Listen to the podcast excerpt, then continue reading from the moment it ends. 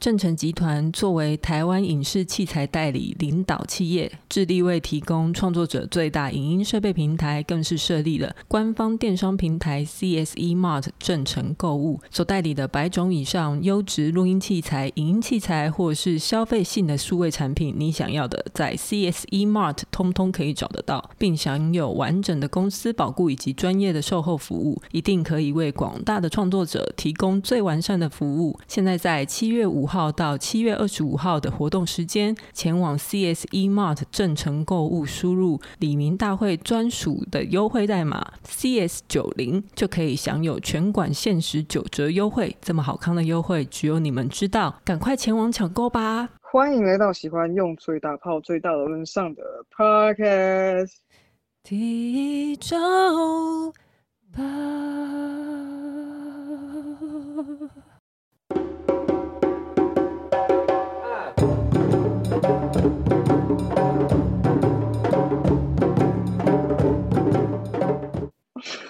今天就是另外一种深夜的广播，要搭配我们今天的主题——唾液特辑，好恶心！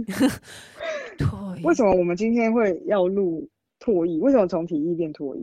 呃，那个我是 Lori，我是 Lori，哦，我是贝，我需要责备你吗？你知道你自己错在哪？我已经责备我自己了，我知道了。为什么我们要做唾液？呃，因为我们没梗了吗？因为我们没梗了嘛，然后读读书会又又录得很痛苦。没有啦，其实我觉得回溯到我们当初为什么想要叫体育周报，完全是我们两个人觉得这个谐音梗很好笑，但没想到没有一次在介绍我们自己节目的时候，别人笑出来过，而且还给我们带来麻烦，就是大家都说体育周报没有体育周报，就哦那个体育哦，一直觉得是体育这样子，对。就是大家不仅没有笑就算了，还真的被误会。就它不是一个谐音梗，它就是一个误会。而且它很冗长，它没有办法一下子。你可能说不是不是体育是体液，他就会说哦是眼泪那种体液吗？哦对，就还要解释的很长。而且有些人会念体液，体液也没有错啊，体液对啊对啊，所以他那个时候又会变得不是谐音梗，他就四不像。我就是。就不懂这个名字，我们到底那个时候干嘛？可是等到后来 logo 都已经做出来了，也花了钱买了之后，更不能改了。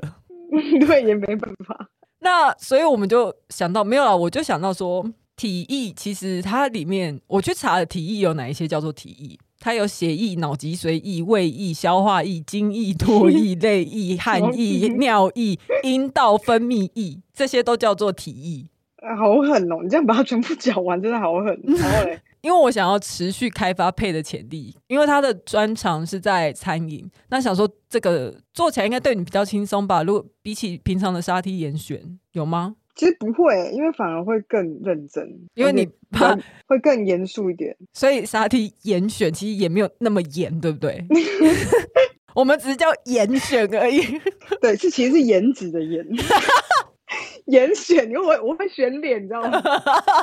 大家都搞错了啦，干。但但是，你有觉得这一系列你还是会围绕在性别上面吗？当然会尽量啊，因为我们的这个我们的节目的主题主题力是关于性别嘛，而且以，以及其实我们自己也很容易就探讨到跟性别相关，就是我们在乎的是这样。对，所以我也还是希望说，在我们讨论唾液的时候，可以加入一些跟。饮食或者是跟吃吃喝喝相关的体验，然后再掺入一些关于跟性别的探讨。嗯，我我那当初的幻想是觉得说，就是有点像番外篇，但是有想说，如果反应热烈的话，也许会成为一个系列。嗯、有机会的话，就有机会，我们也是，我们也是做做看，边做边看，说它可不可以变一个系列。对，就是它说不定是个题材，也不知道这一个系列题材有没有这么多。那我自己讲一下，就是我。就基本上是长期在餐饮业，这个长期大概是多久？我想一下，大学打工开始吧。就是我很爱在咖啡馆什么榴莲，然后晚上因为念书觉得很无聊，因为我在台南念书啊。你那个时候真的好像文青哦，我天哪，超级超级爆炸文青。我那时候生活就是晚上我会去家教，然后晚上会去酒吧打工，然后隔天就是周末的时候还会去就是咖啡馆楼上的。画室学画画，画画完学什么粉彩画啊、水画那种，就是那种水彩画。嗯，对。然后画完之后六七点去吃完一碗什么虾仁虾仁饭之后，然后再去旁边的咖啡馆跟我朋友 hang out，然后听一些什么很独立的音乐之类。而且你从，可是其实我印象很深刻是，其实你从小就很喜欢品味东西，就是那个东西都不吃完，像馒头，在你家看到的馒头永远就是没有皮皮，你知道馒头有那个皮是最好吃，但是大家一般 一般就算知道皮是最好吃的，你也不会这么做嘛，你也不会先把皮吃完，然后放着等它冷掉、干掉、硬掉再继续吃。但是那个时候你可能是开始出来住，所以去你的宿舍的时候，有的时候都会被吓到。然后还有面包，面包也都是外层会先被吃掉。对，因为外层的香气是最最明显，然后坚果也都在外层，这样。对，还有你，因为你那时候是在台南念大学，我那时候已经在台北念了。我去台南找你的时候，那个时候其实台南观光还没有像现在这么这么热烈的时候，你就已经会带我去吃很多台南的小吃。就是吃货啦，对，在台南就是吃货，所以其实我在小时候还没有真的进入，就是所谓进社会工认真工作之前的时候，就是这个小吃货这样。然后后来长大来台北工作，就在进入跟调酒相关的产业，呃，到现在差不多真的就是经营在餐饮相关的服务业里面，大概十年左右。哇。所以刚刚 Lori 在跟我讨论，就是关于疫情的一些餐饮的面向。所以当 Lori 想到唾液特辑可以来做的时候，就刚好跟我的背景相关。那、嗯、而且我觉得就是在这些在这些不同的餐饮场域工作，就会还蛮好玩，因为进出的人都很不一样。只是如果要讨论到性别的话，我真的觉得有点难呢。我昨天在，嗯、我就是这两天在写稿，像比如说你会觉得说，还是你就把你在职场上面遇到的。有过肉体关系的女客人，我们可能就可以做这个系列，大概做半年到一年。你觉得有没有可能？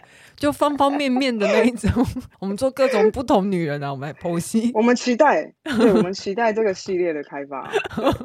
哪一个编号一号喝什么酒啊？对，然后喜欢听什么音乐？就跟那个我们一开始的一开始怎么搭话搭上的？那他总是一个人来。对，我们就学蔡康永，有没有一百个男孩？那我就出一编编号一百个女孩这样。干，你有一百个？当然是没有啊。哦，但 呃，哦，好，嗯，怎样欲言又止？怎样包袱在哪？没有，我就想说，因为你之前又说你这个有职业道德的问题，因为我每次都一直说你也来搞女客人。我又很怕你被误会，但是其实我心里又常常是真的认真这么想。好，那我们先，我们今天，我们今天在主题的探索方面，我们先来，我们可以跟，就是我跟 Lori，我们来讨探讨一下，我们可能做哪方向的题材会比较好。然后在未来，如果大家有灵感的话，我们也可以看看说，要不要聊聊我们个人经验这样。OK。所以想问一下 Lori，在你有去可能，比如说，我觉得这很生活化嘛，就是你在饮食这方面，就是应该也会有一些自己的想法。然后，可是你觉得，比如说你在打工的时候，你觉得在餐饮业里面，你有感受到性别这个因素的存在是会有影响影响力的吗？可能会因为你的性别不同而感受到不同，不管你是消费者还是你是呃作为从业人员，体会会不同吗？我没有什么作为消费者的想法。但是，因为我我可能现在还想不到，我那时候想到的其实是因为餐饮业他进去打工的门槛非常低。那我以前也在餐饮业打过工，嗯、一般餐厅或者是咖啡厅的话，可能没有什么差，就是这两个我都做过。但是如果是饭店，嗯、因为我也有进过饭店体系的，然后大概一两家。嗯饭店体系的餐饮业其实就差很多了，他的厨师几乎都是以男性为主，中餐西餐都会一样，都一样，都是以男性为主。你是说他面试的时候会选性别吗？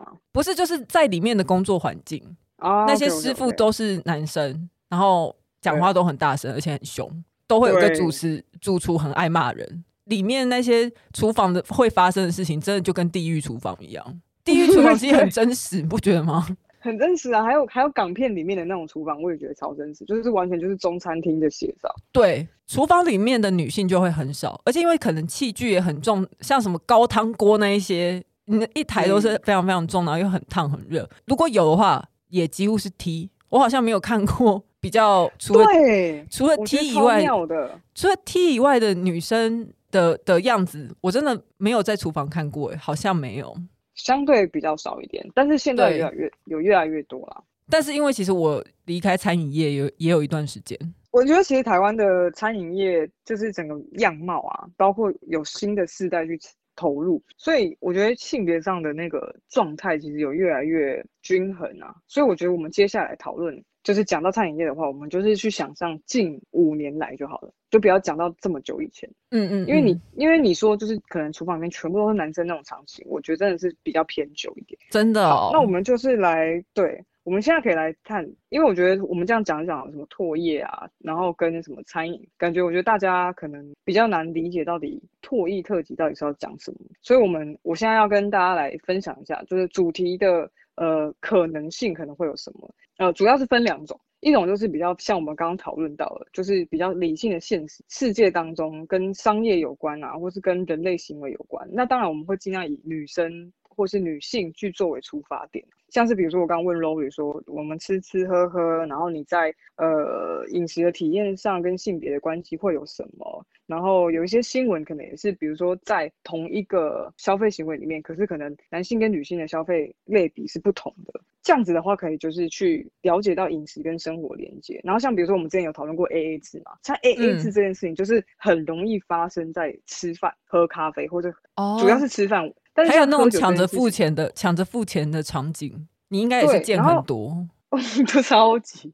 那还有像比如说，我们讨论到家庭里面的女性的角色的时候，女性很容易跟厨房、温饱或者是跟饮食相关。像我们就会觉得家里面的美酒应该是妈妈泡的吧，那种感觉。哎、欸，可是你有没有？我刚才突然想到，但是你比你知道比较知名的美食家都是男性哎、欸。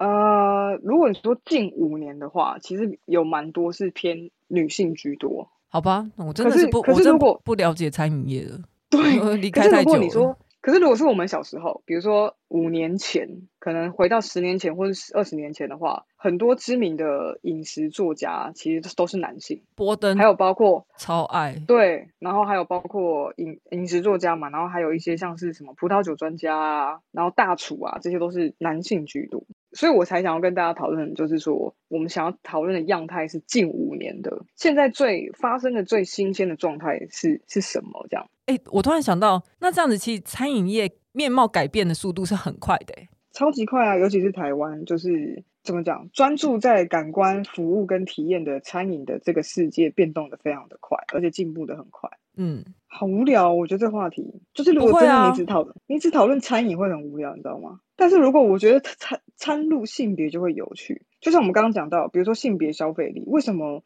在某一些像餐酒吧，女性的消费力是大大高于男性的？真的假的？餐酒吧真的真的是哦。那像同性恋酒吧里面，那等一下，等一下，我有个问题，如果他们是一起吃，但是他们不是 AA 制的话，这样子算是男性的消费力还是女性的消费力？男性，这样子也算是男性哈。对，就是男性买单，因为他们的统计的方式是看你的，就是呃，买单的人是谁？对对对，信用卡结账的金额，然后这个买单的人的性别。真假？你还有查到说这一个调查、这个研究的数据是怎么来的？对啊，他就是会告诉你啊，就是银行做的一个消费占比，很好，很好笑，很有趣。哎、欸，我我真的是刮目相看呢，因为其实我一开始没有想到你是要做这么有深度的东西，我本来是想要，我本来是要看你笑话的。但是你现在现在你在那边给我耍帅，在那里专业有没有？对啊，没有。你知道我一开始也没有想到这样的话题，因为我觉得这样的话题很容易很无聊，而且会很容易有一个很刻板、很八股的讨论。比如说我们刚刚讨论说，为什么厨师很多是女生？可是我更想讨论的是，它背后跟性别相关的文化在哪里？嗯，就是为什么妈妈煮菜是天经地义，可是为什么国宴是阿基斯在办？对。所以这这像这一类的探讨的话，我觉得就是比较需要一些硬知识的补充跟研究。那我觉得这是一个面向，嗯，它也有点像是读书会的另外一种形式，只是我们是从另外一个视角来看，我们是从饮食文化的研究来变成一个饮食世界的读书会。但这个的话，我自己就会觉得说，哦，我们可以讨一点讨论一点这个作为补充。OK，但是主主要我真的想要更多，我觉得我们更多可以发挥的是第二种，第二种就是比较感性的。就是像是波娃在探讨人性的那种大灾问的感觉，就比如说很需要想象力哦。就比如说电影里面的吃饭的场景，嗯，对，为什么不同的性别他们吃饭的他们吃饭内容不同，然后他在电影里面有什么意涵或者是符号，然后再来就是比如说像为什么人类很多的仪式和盛典里面都会有丰富的餐点和呃饮料，甚至很多饮料是发酵成酒精的，而且它是有意义的，比如说它是圣水。比如说，它是呃，可以带领你做往让带你让你有灵性体验的议题。像酒在历史里面的称号，在很多不同的文化里面，他们都叫做生命之水。这是一个超级妙的地方。我超级想要听老高讲，萨满的仪式里面，他们也会用什么死藤水哦？对对，就是一体。我看到你说，就是仪式跟盛典会有丰富的餐点吗？你知道吗？最后的晚餐里面，他们不是有吃一大堆有的没有的东西吗？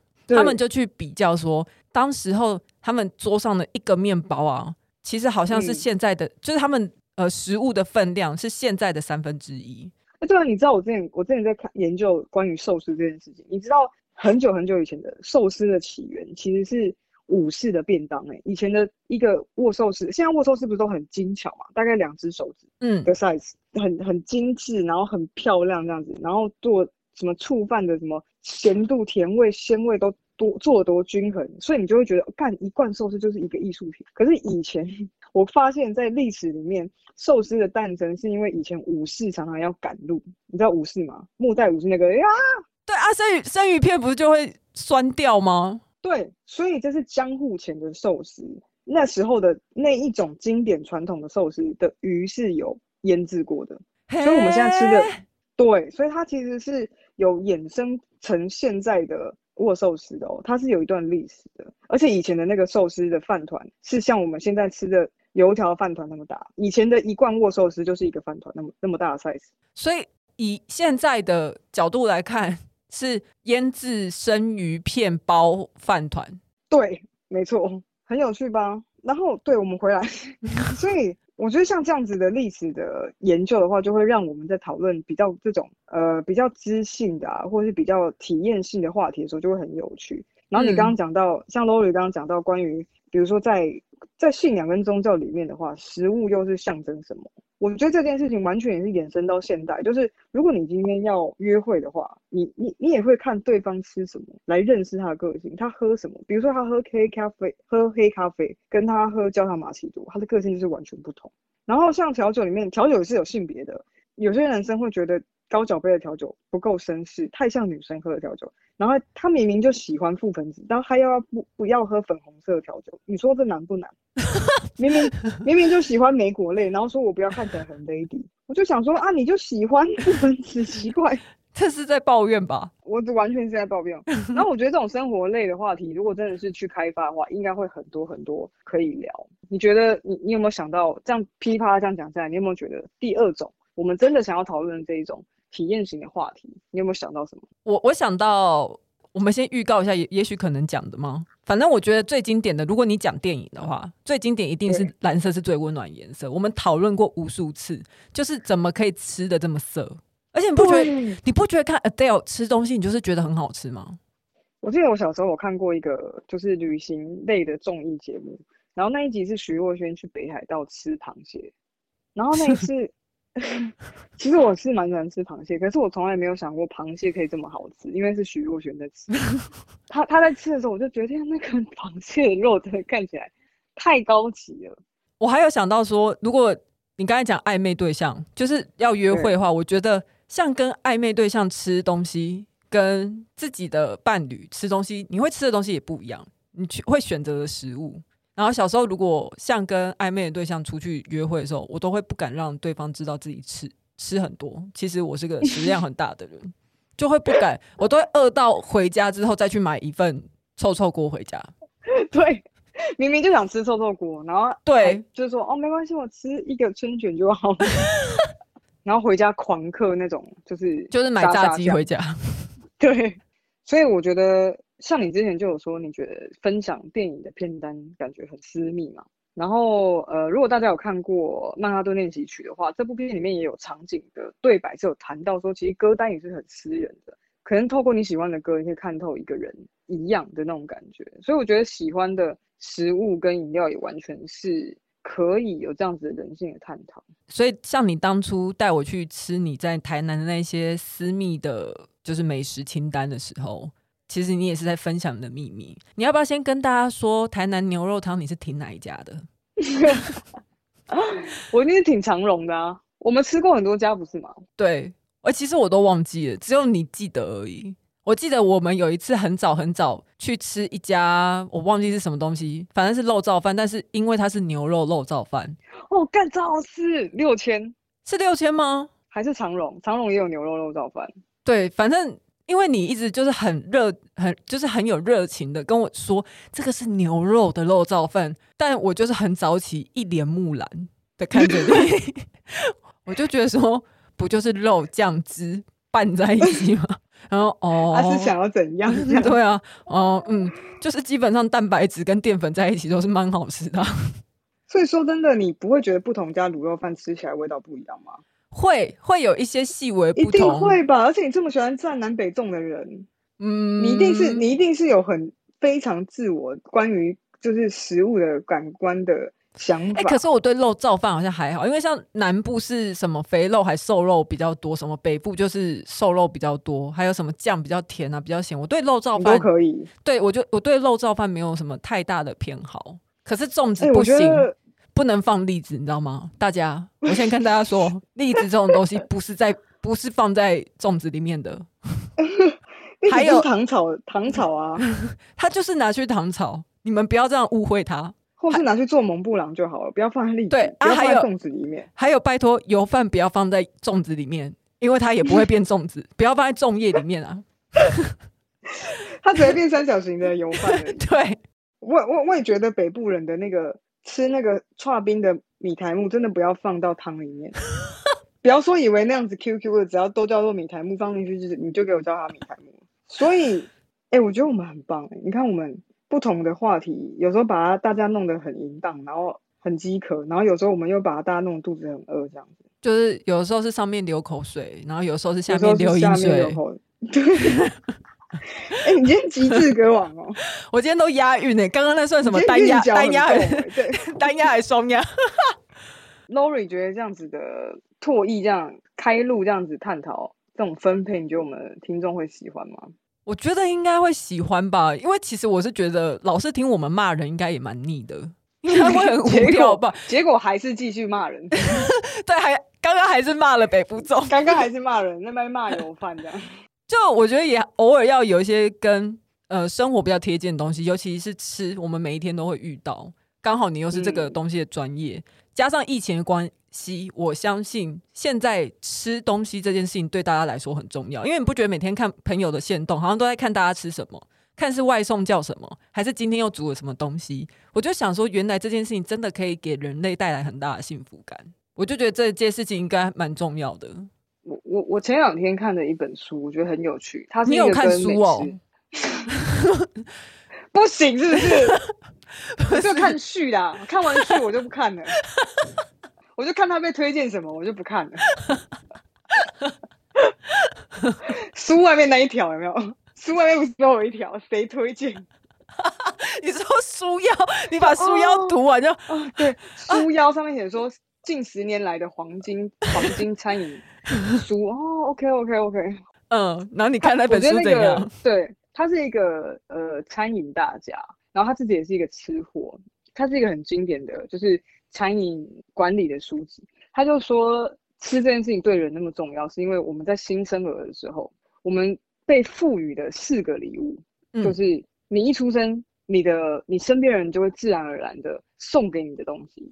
第一个是眼神，第二个是微笑，嗯、第三个是拥抱，第四个是食物。所以人只要接触到这些东西，就会自然而然的欢天喜地这样。就是完全不用多说什么啊，就是吃，然后你就会爽。可是不用想太多这样。可是你知道为什么英国的食物这么难吃吗？为什么？因为他们觉得吃太好的话，吃太美味的东西会让自己的精神呃太萎靡、颓丧。对，太颓丧、萎靡。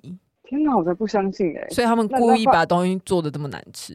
那法国人在干嘛？他们就很享受啊！你不觉得？法国就享受他们吃这么东西，吃这么好吃，他们的哲学，他们的各种信仰还是这么的发展这么好。可是没有啊！你看英国，他们最后有大英国协，他们是日不落帝国、欸，哎，哎，这样讲很像很有道理、欸，哎，有一番成就这样。嗯，法国人就开开餐厅而已嘛。嗯，然后屌很长很大这样，很厉害，还是当法国人？所以关你日不落，赶快关灯。屌不落比较重要。好，但是如果真的大家喜欢这个系列的话，一定要跟我们说，不然我们就是会腰斩，就跟很多影集是一样的，就是没有被鼓励，我们我们就会我们就不会前进啊。对，这个就是试播集啊，然后看一下大家的反应怎么样。如果大家很期待的话，我们就会就是像做读书会一样，不情不愿的说不要再催了，然后会继续做下去这样。可是如果没有人说喜欢的话，那就真的算了。哎、欸，为什么我们的听众受得了我们这种个性啊？他们难道都没有一丝想过说，到底欠他们两个什么？我们到底还会钱？他们应该想说会欠钱，所以就懂内容，就汇钱过来。他们没有想说，就是到底拽屁。好，所以我们今天的首集呢，就是一个唾液特辑的开路，让跟大家做一个重点的介绍。对，希望大家会期待。沙 T 严选还是会继续吧？会。会会会，颜值的颜，沙 T 严选还是会继续下去。